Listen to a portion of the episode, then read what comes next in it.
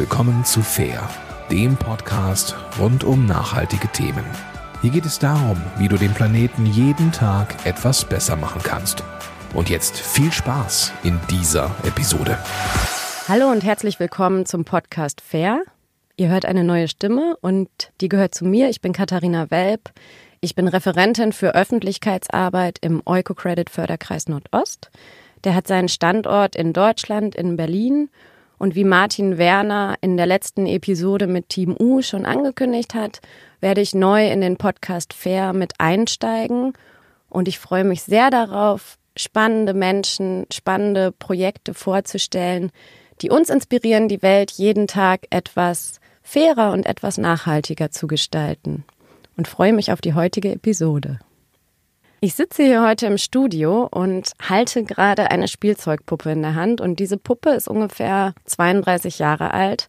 Mit der habe ich als Kind gespielt. Ich habe sie heiß und innig geliebt und sie Jakob getauft und sehr gerne mit ihr gespielt. Das Problem war, wenn ich mich mit meinen Freundinnen getroffen habe, durfte die Puppe nicht mitspielen. Ich habe mittlerweile selber ein Kind und frage mich, wie divers ist eigentlich unsere Spielzeugwelt, wie divers sind unsere Kinderbücher und wie können wir solche Situationen vermeiden, dass nicht nur Puppen ausgegrenzt werden, sondern im schlimmsten Fall Personen, Kinder. Wie kann es normal sein, dass wir nicht aus einer heteronormativen, weißen, bürgerlichen Familie kommen, sondern zum Beispiel zwei Väter haben oder eine Geschlechterrolle inhaben, die vielleicht nicht einfach männlich oder weiblich ist. Und ich freue mich wahnsinnig, heute hier mit meinem Gast zu sitzen in meiner ersten Episode für den Podcast Fair, mit der ich diese Fragen beantworten möchte Sie ist Kulturwissenschaftlerin, sie ist Autorin, sie ist Gründerin des Online-Shops Tebalu. Und ich freue mich sehr, sehr, sehr, dass du heute hier bist. Ola Olu Fajimbola. Und vielleicht möchtest du dich selbst noch mal kurz vorstellen mit eigenen Worten. Liebe Katharina, vielen Dank für die schöne Einführung. Ich freue mich sehr, heute Ehrengast deiner ersten Sendung zu sein und äh, freue mich sehr zu diesem schönen Thema, was äh, mit dir zu referieren oder mich auseinanderzusetzen. Ich bin Ola Olufacimbola. Ich bin nigerianisch-deutsche ja, Kulturwissenschaftlerin, Gründerin, aber auch natürlich Mutter, Schwester und äh, einige oder sehr viel mehr dieser Rollen, die wir alle innehaben. Ich bin ursprünglich aus Stuttgart, bin dann wie so viele Schwaben und Schwäbinnen in Berlin hängen geblieben durch mein Studium der Kulturwissenschaften, war viel eben in der Kulturszene Berlins unterwegs, also unter anderem beispielsweise lange auch die Berlinale. Und um nochmal auf die Puppe, die du ja angesprochen hast, anzusprechen, mhm. es ist eine wunderschöne, zuckersüße, schwarze Puppe. Und äh, ich muss sagen, dass ein solches Spielzeug zu haben, für mich natürlich eher eine Ausnahme darstellt. Ich hatte auch eine schwarze Puppe, aber beispielsweise andere Spielsachen, Puzzle oder Memory oder eben auch Kinderbücher, in der schwarze Menschen oder Menschen of Color überhaupt eine Rolle gespielt hätten, gab es nicht. Und die Szene, die du am Eingangs jetzt beschrieben hattest, dass du diese Puppe nicht mitbringen kannst, das ist in deinem Fall total traurig, aber das passiert eben mit echten Kindern und Menschen, dass sie aufgrund ihrer ähm, Diversitätsdimension schwarz zu sein oder Mädchen zu sein oder eben auch vielleicht eine Behinderung zu haben oder wie auch immer nicht in irgendeine imaginierte Box reinzupassen, ausgegrenzt werden. Also das passiert damals natürlich sehr, aber auch weiterhin heute. Das ist uns ja allen klar umso wichtiger, dass wir heute darüber sprechen und dass wir das Thema in den Fokus rücken, denn vielleicht hat sich ein bisschen was in der Spielzeugwelt getan, aber ich glaube, es ist noch sehr viel zu tun, es liegt noch sehr viel Arbeit vor uns. Was war für dich und deine Co-Gründerin Tebocho Niminde der ausschlaggebende Grund, Tebalu zu gründen und welche Lücke schließt ihr damit? Die Initialzündung, würde ich sagen, wurde gelegt durch unsere Begegnung. Das heißt, wir waren durch Familien- Freundeskreise schon verbunden, aber wie gesagt, ich komme aus Süddeutschland, sie kommen aus Norddeutschland. Äh, wir mussten sozusagen in Berlin einmal einen gemeinsamen Nenner finden. Und letztendlich die Mutternschaft war natürlich auch nochmal ein Brandbeschleuniger, wenn ich jetzt mit diesen Symbolik sprechen darf, also positiver Brandbeschleuniger, weil erst da natürlich auch so eine Sensibilisierung aufkam zu diesen Themen, die wir es, wie gesagt, auch selbst erlebt hatten, aber natürlich über die Jahre auch wieder vergessen hatten. Und wir mussten sozusagen erst selbst Mütter werden, zu realisieren, dass diese Materialien, die wir schmerzlich vermisst hatten in unserer Kindheit, beziehungsweise nicht mal bewusst vermisst hatten. Es, sie existierten nicht und dadurch war es kaum möglich, also sich mhm. dann auch in verschiedene Rollen hineinzudenken mussten wir eben erst realisieren, dass diese ähm, Produkte einfach immer noch nicht gegenwärtig sind, also dass sie schon existieren, aber dass sie nicht als eine Notwendigkeit gesehen wurden, beispielsweise in Bildungseinrichtungen wie Kitas und so weiter, für alle Kinder da zu sein. Und zwar ohne große Kommentierung, sondern einfach nur, weil es Produkte sind, die eben unsere Gesellschaft, ähm, wie sie ist, eben abbilden. Wir alle kennen Menschen, die in, aus Patchwork-Familien kommen oder nur einen Elternteil haben.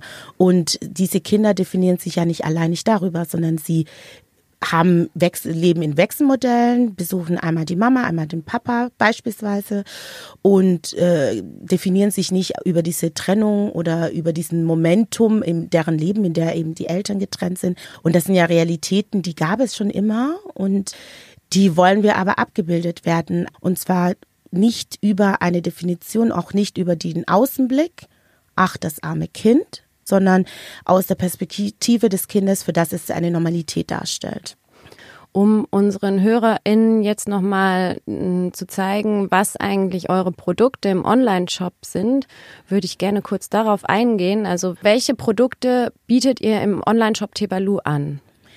Wir haben ein buntes Potpourri, ich würde sagen, für Kinder von 0 bis circa 14 Jahren, also bis Jugendliche.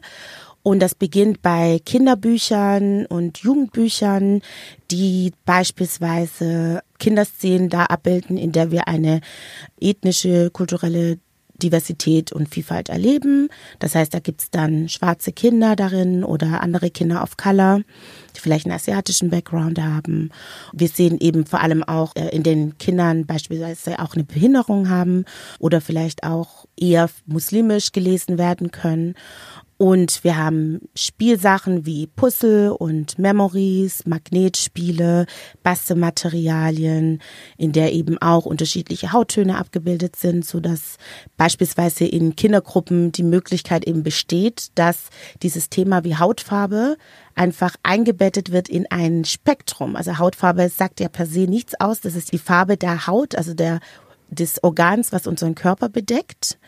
Die Assoziierung mit äh, einer Hautfarbe, mit einem bestimmten Hautton, das ist eben, weil eine Normsetzung stattgefunden hat.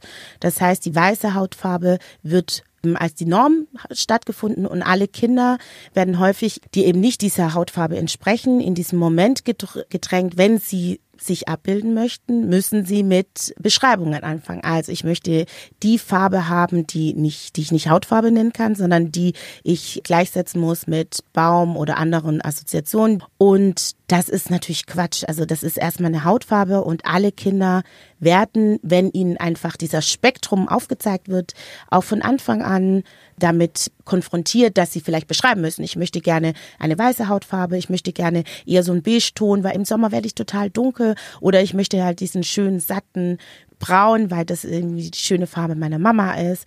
Oder ich möchte einfach ein Mensch werden, auch ohne dass ich jetzt aus mir heraus sozusagen immer Menschen benennen kann. Einfach nur, weil Menschen eben in all ihren Schönheiten und Hauttönen und so weiter in Erscheinung treten. Ich ihnen begegne beim Supermarkt, auf der Straße, in der Kita, in der Schule, auf dem Arbeitsplatz. Und ich möchte den Kindern, also wir möchten mit Tibalun natürlich gerade in Bildungseinrichtungen, und zwar unabhängig davon, ob die Kinder tatsächlich in der Gruppe sind, dass alle Kinder zum Beispiel ein Gefühl entwickeln dafür, dass eine Hautfarbe ein Spektrum ist. Mhm. Deswegen, es gibt ganz viel, also von Stiften über Bastelmaterialien, in denen Hautfarben zum Beispiel repräsentiert werden. Und ja, also Puppen natürlich, wie du schon gesagt hast, Stoffpuppen, Babypuppen mit Haaren, ohne Haaren, einfach in denen auch äh, Schwarze oder Kinder auf Color äh, die Möglichkeit haben, Puppen zu bekommen, schön designte Puppen, in, mit denen sie sich identifizieren können oder mit denen sie einfach spielen können. Also so wie du als Kleinkind. Mhm. genau. Ja, jetzt haben wir ganz viel gerade gehört von dir, viele verschiedene Themen und Aspekte nochmal aufgegriffen. Ich fand es ganz toll, die, zum Beispiel die Hautfarben, die du angesprochen hast. Ich glaube, das sind, das ist eine ähm, Stiftebox mit zwölf Stiften ungefähr, also zwölf Hauttonfarben die Kinder benutzen können. Und das finde ich ganz toll, weil es wirklich, also als ich Kind war, gab es diese eine, in Anführungsstrichen, Hautfarbe, die ganz furchtbar aussah. Und Kindern wurde damals oder auch wenn sie jetzt noch benutzt werden, suggeriert, dass es nur diese eine Farbe gibt. Genau. Genau, ich möchte nochmal darauf zurückkommen. Vielleicht kannst du das unseren HörerInnen erklären, was der Begriff Othering bedeutet. Denn du hast angesprochen, dass vielfach so etwas zum Beispiel wie eine Behinderung als nicht normal gesehen wird. Und ich kenne das von manchen Kinderbüchern, da wird dann die Behinderung auch so in den Fokus gestellt, statt dass das Kind einfach eine Behinderung hat und die Behinderung nicht Thema des Kinderbuches ist. Genauso bei anderen Themen, die leider zur Ausgrenzung führen. Und vielleicht können wir kurz über den Begriff Othering sprechen und erklären, was der bedeutet. Der Begriff des Othering beschreibt eben, dass Menschen auf einzelne Merkmale reduziert werden. Das heißt, also wenn ich jetzt einfach von mir selbst ausgehe, ich bin eine schwarze Frau, das heißt, mein Schwarzsein ist sozusagen das einzige Merkmal, das für eine weiß ähm, dominierte Gesellschaft als Merkmal meines ganzen Ichs beschrieben wird, obwohl ich natürlich jenseits dessen sehr viele andere Rollen, wie wir ja eingangs beschrieben haben. Ich bin eine Mutter, ich bin eine Schwester, ich bin eine Freundin und so weiter und so fort. Und Meistens ist das eben aus dem Blick der Mehrheit, also in dem Falle äh, einer weißen Mehrheitsgesellschaft, die äh, den Blick auf mich richtet und in dem Moment vielleicht Kinderbücher schreibt, Produkte erzeugt, Texte, Blickwinkel, all diese Erzeugnisse ähm, produziert, in der sozusagen dieses Merkmal mein überdominierendes, beschreibendes ähm, Merkmal wird.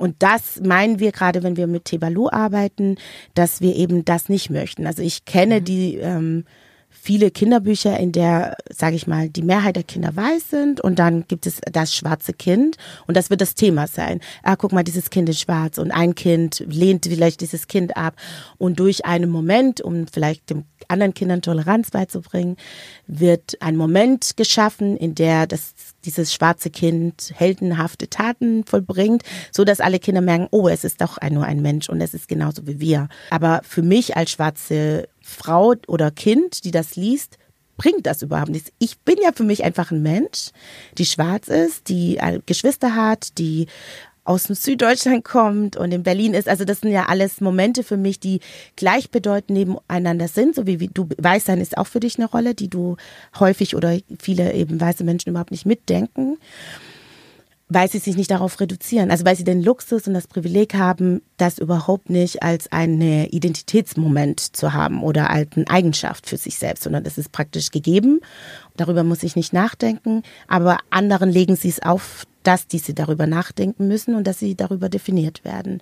Und wir sagen eben, in unseren Produkten möchten wir den Blickwinkel des Menschen der, um das es geht. Und das ist vielleicht eine schwarze Person oder ein Mädchen, die sich für Ingenieurthemen interessiert und nicht seltsamerweise erklären muss, warum sie als Mädchen sich für dieses Thema interessiert, sondern sie interessiert sich. Mhm. Punkt.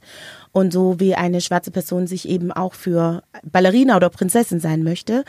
Ähm, und wir sagen, legitim, mag vielleicht aus einer feministischen Perspektive, ich bin Mädchenmutter, nicht so toll sein, aber gerade so eine schwarze Prinzessinnenrolle, das ist, also ich gestehe natürlich meiner Tochter zu, dass sie hegemoniale ähm, Vorbilder oder Rollen oder Figuren einfach auch liebt es ist leider so. Und dann eben möchte ich aber, dass sie sich nicht in dieses blonde, rosafarbene Prinzessin verliebt, sondern dass sie eben auch schwarze äh, Prinzessinnenrollen hat oder wir tatsächlich in afrikanischen Kontexten gucken. Es gibt Prinzessinnen, lass uns noch mal anschauen, wie diese aussehen und wie sich Prinzessinnentum überhaupt, mit welchen Rollen diese gefüllt werden. Mhm.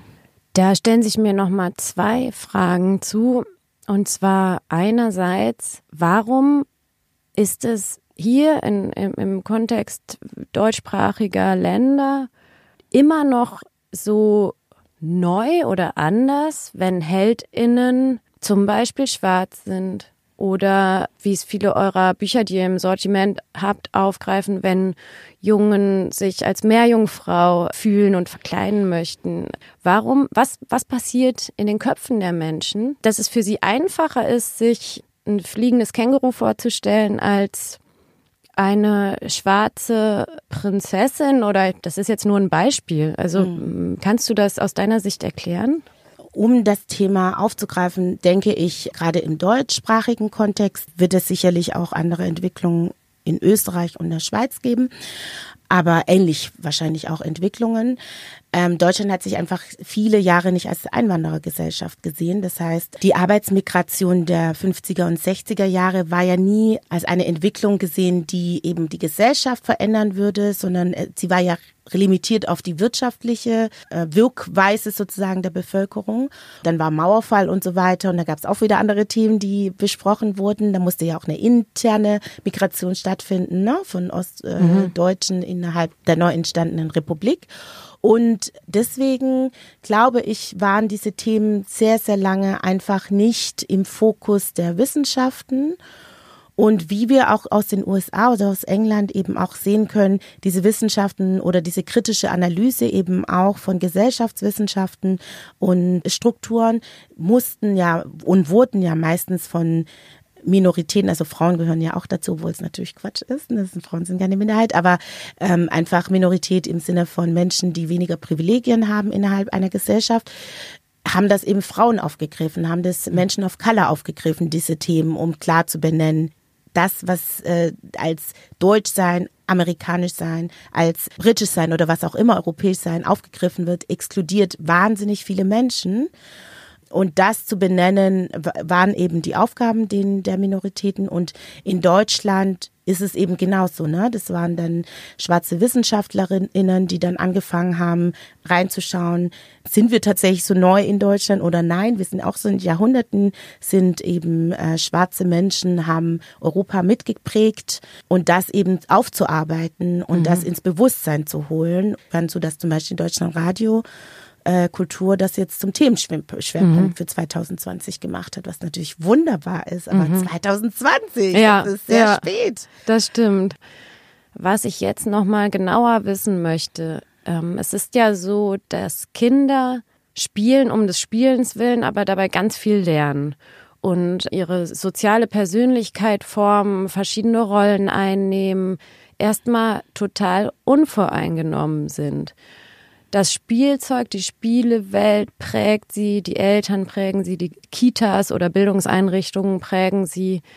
Und als wir uns vorab unterhalten haben, hast du einen Begriff genannt, den ich extrem wichtig finde. Und zwar hast du gesagt, es geht darum, Verhaltens- und Denkmuster zu entlernen. Was meinst du damit? Was du gesagt hast, stimmt total, dass Kinder erstmal auf diese Welt kommen. Sie erlernen alles, was wir was sie, was Menschsein bedeutet, wo Grenzen sind, ne? Wir können nicht fliegen. Am Anfang glauben sie auch noch, wenn ich erzähle, es, Menschen leben auf dem Mars, das ist möglich für sie. Also sie, oder Menschen können fliegen lernen. Das ist alles für sie möglich. Sie, sie lernen irgendwann, dass Menschen aufgrund verschiedener physischer, biologischer Dysfunktionalitäten oder die es eben nicht können. Das heißt, sie erlernen und gerade ne, so drei Jahre sind ja schon wird so als Alterslimit gesagt, in der sie schon ganz viele ganz viel Wissen erworben haben und ganz viel auch schon abgeschlossen haben, ne? Und äh, es wird ja häufig auch gesagt, das sind jetzt so die äh, die prägendsten Jahre, die ersten Jahre. Und wenn wir von dem Begriff Entlernen sprechen, dann geht es vor allem auch um Eltern. Also beispielsweise 2020 äh, wurden wir häufig gefragt, ah, ich möchte mein Kind antirassistisch erziehen, ich möchte, dass mein Kind einfach gar nicht als Rassistin heranwächst.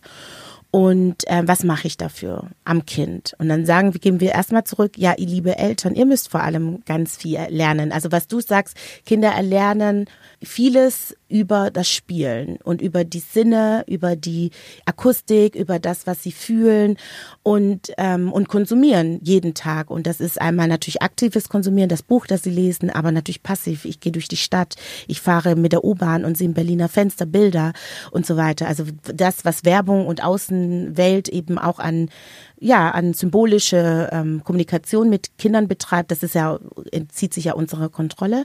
Und in dem Moment sagen wir eben auch, das zu steuern ist recht schwierig. Also das kannst du als Individuum nicht, wenn es eben auch eingebettet ist in strukturellen ähm, Ebene. Aber wenn wir eben von Hautfarbe sprechen, können wir unsere Kinder natürlich auch dafür sensibilisieren. Hautfarbe, schau mal, auch in einer weißen Familie, schauen wir mal unsere Hautfarben an und werden feststellen, auch wir haben sehr unterschiedliche. Es gibt die Haut, die sehr hell ist, die im Winter, äh, die im Sommer sofort rot wird, wenn sie unter der Sonne liegt, mhm. oder die, die dunkler wird, oder die äh, Haut, die, wenn sie altert, eben Pigmentflecken bekommt, oder die, die Narben hat, oder was auch immer, Sommersprossen hat, Leberflecke. Also auch so ein Gefühl für das ist alles ein Spektrum, das ist fluide, das ändert sich, das ist alles im Wandel begriffen. Also diese Dinge können wir natürlich ähm, den Kindern beibringen oder wenn sie das gelernt haben, natürlich auch entlernen. Aber gerade so bei Kleinkindern müssen das gar nicht erst lernen. Ne? Theoretisch könnten wir von Anfang an sehr viel, deswegen setzen wir da so gerne an und deswegen auch sehr in Bildungsinstitutionen, weil wir sagen, dort trifft sich halt der Querschnitt der Bevölkerung. Nicht überall. Mhm. Wir wissen, durch Gentrifizierung gibt es natürlich Regionen, in denen es nicht passiert. Aber auch dann ist es da noch viel wichtiger, wenn die Kinder sozusagen nicht aus ihrem aktiven, tagtäglichen Leben das erleben, dann sollen sie es auf der Symbolebene trotzdem sehen und entlernen, also vor allem die Eltern und die Großen und am besten lernen Kinder das oder vieles nicht. Wir müssen alle als Gesellschaft das erlernen und zwar am liebsten natürlich auch persönlich, aber vor allem auch über die Bildungsinstitution. Das ist deren Bildungsauftrag, dass wir natürlich Wissen voneinander haben. Mhm. Und ja. Wie groß ist denn die Nachfrage von Kitas, Schulen, Bildungseinrichtungen zu euren Produkten? Und wie sehr suchen Bildungseinrichtungen und Kitas den Austausch vielleicht auch mit euch, um ja, sich da auch weiterzubilden, welche Produkte den Kindern angeboten werden? Tebalu ist jetzt circa zwei Jahre alt. 2020 ist ja für alle ein Ausnahmejahr. Das heißt, äh, für uns bedeutete das, dass alle unsere Pläne für Messen, Tagungen, Konferenzen, die wir letztes Jahr beispielsweise besucht hatten, um eben auch mit äh, Bildungseinrichtungen, also Kitas und TrägerInnen eben in Kontakt zu kommen, ist, hat sich ja erledigt äh, für dieses Jahr. Vieles, was ich jetzt eben auch beschreiben muss, ist auf, zurückzuführen auf das, was wir 2019 vor allem überleg, ähm, erlebt hatten. Mhm.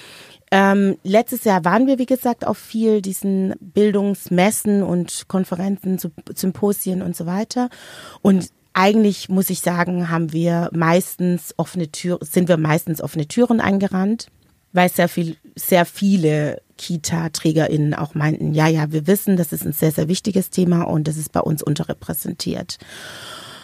Unser Gefühl und oder unsere ähm, Einschätzung war meistens, dass die Dringlichkeit bei einigen einfach nicht da ist. Ne? Es wurde noch argumentiert mit, ja, aber bei uns sind eigentlich alle Kinder weiß. Also wir haben gar keine heterogene Kinderschar. Wir sagen, nur weil sie alle weiß sind, das ist jetzt ein Merkmal, was sie sozusagen jetzt ähm, benennen können. Also sie wissen ja trotzdem, es gibt Kinder, die in queeren Familien aufwachsen, die trotzdem in ähm, Ein-Elternhaushalten aufwachsen, die aus Patchwork-Familien bestehen oder Mädchen, die vielleicht gerne in andere Rollen und bestärkende Rollenbilder bräuchten oder überhaupt dieses Thema aufgreifen, ne? kritisch zu sein, auch mit den Materialien, die wir haben, was bestärken sie an Klischeebildern und so weiter. Das heißt, es ist oberflächlich vielleicht sieht diese Gruppe homogen aus. Wir bezweifeln, dass sie tatsächlich das ist. Berlin ist in vielen diesen Themen dann doch sehr weit und hat natürlich auch mehr Angebote. Aber wir waren beispielsweise dann auch in Dresden und da gab es auch sehr viele ähm, Kita-LeiterInnen, die auch meinten, ja, jetzt total wichtig, auch angesichts der politischen Lage und dieser Schockmomente ähm, aufgrund der Wahlergebnisse und so weiter, dass sie Demokratisierungsprozesse noch stärker einfach in Kitas durchgeführt werden müssen oder eben auch diese Sensibilität für Diversität eben im frühkindlichen Bereich einfach eine sehr viel größere Rolle einnehmen muss. Mhm. Das äh, wünsche ich euch, ja, und uns, uns vor allem, damit wir lernen können. Ja. Ich habe noch Fragen zu euren Produkten und vielleicht können wir das mal an einer Puppe, die ihr verkauft über den Online-Shop, äh, beispielhaft darstellen. Ihr habt ja zum Beispiel die Puppe mit Trisomie 21 oder auch Down-Syndrom. Wie schwierig ist es, so eine Puppe zu bekommen? Wer stellt diese Puppen her? Welche Produktionsbedingungen stecken auch dahinter? Vielleicht kannst du dazu mal ein paar Worte sagen diese Puppen, die du gerade beschrieben hast, äh, wir waren sehr happy, als wir die gefunden haben.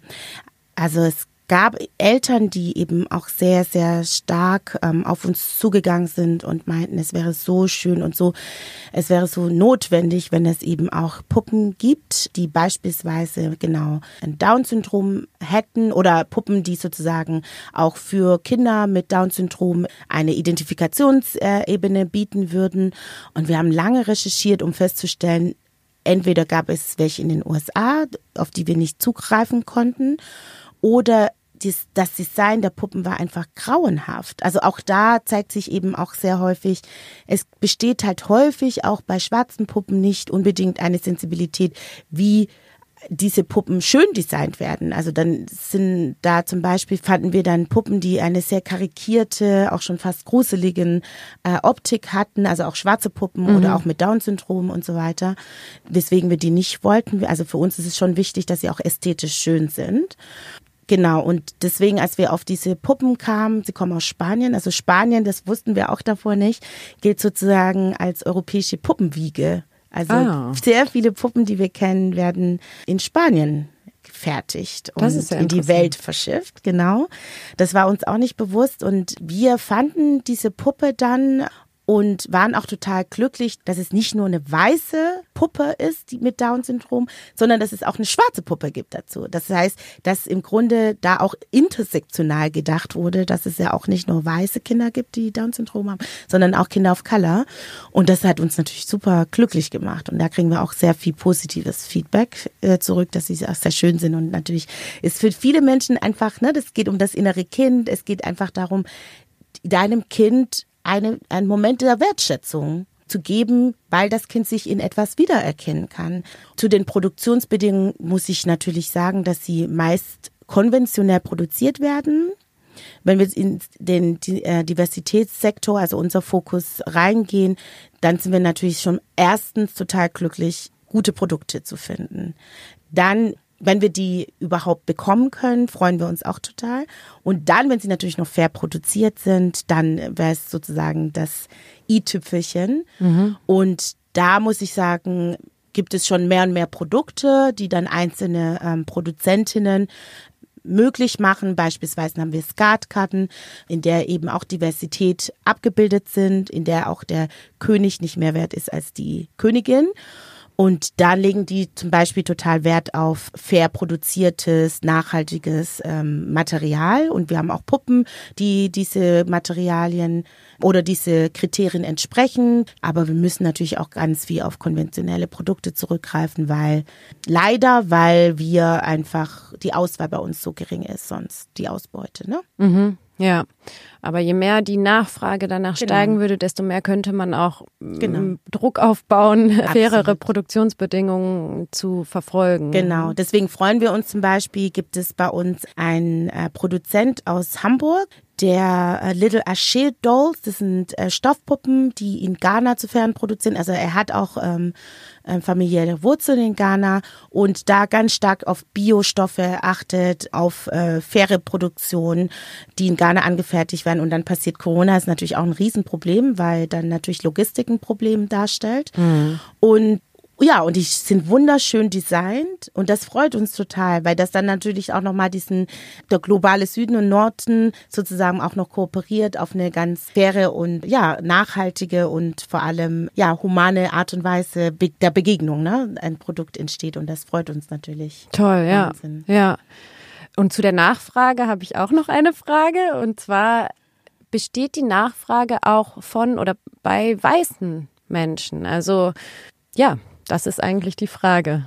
Unbedingt. Und wir machen ganz schöne Erfahrungen. Also teilweise sind es eben weiße Menschen, die Kinder of Color haben und aufgrund dessen Interesse und Wunsch haben, natürlich ihren Kindern auch Spielwaren zu präsentieren, die eben diverse sind, ihre eigenen Lebensrealitäten abbilden oder einfach schmökern möchten und selbstverständlich einfach eine Diversität auch darin sehen möchten.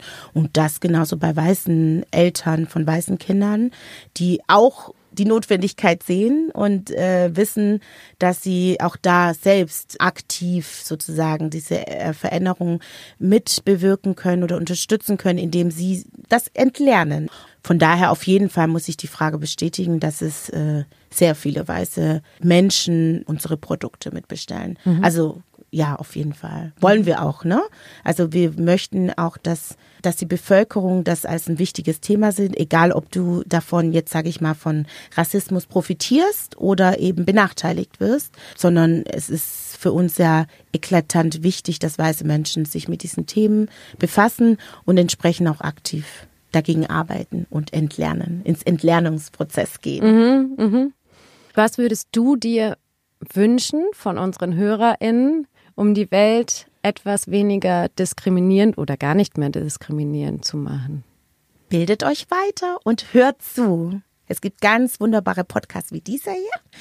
Und aber auch, es gibt sehr viele Podcasts inzwischen von äh, Menschen of Color, die eben auch sprechen und lasst sie über Lippenstift sprechen und so weiter. Auch darin gibt's ganz viel Lernpotenzial und Möglichkeiten, egal zu welchen Themen. Einfach hört zu und hört ihre Geschichten an und bildet euch weiter. Ja, wow. Ich habe heute mit dir, Ola Olu, über sehr viele Themen gesprochen. Wir konnten sie in der Kürze der Zeit eigentlich nur anreißen. Wir haben darüber gesprochen, wie Vielfalt aussieht, dass sich noch viel tun muss.